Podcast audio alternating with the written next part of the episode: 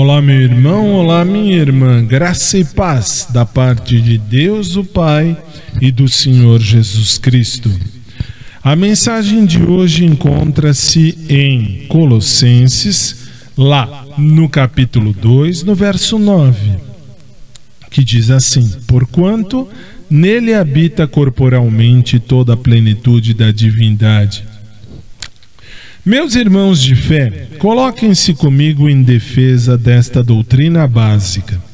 O Deus vivo não se degradou dentro da sua encarnação. Quando o Verbo se tornou carne, não houve concessões da parte de Deus.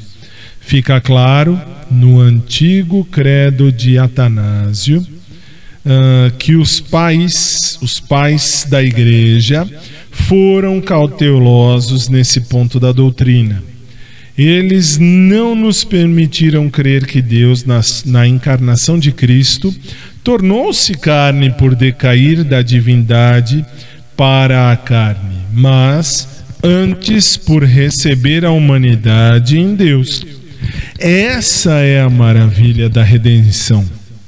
No passado, os deuses míticos das nações não tinham dificuldades contra, com transigências, mas o Deus Santo, que é Deus, nosso Pai Celestial, jamais poderia aceitar concessões. Ele permaneceu para sempre Deus e todo o resto permaneceu não Deus. Esse abismo ainda existia mesmo após Jesus Cristo ter se tornado homem e habitar entre nós.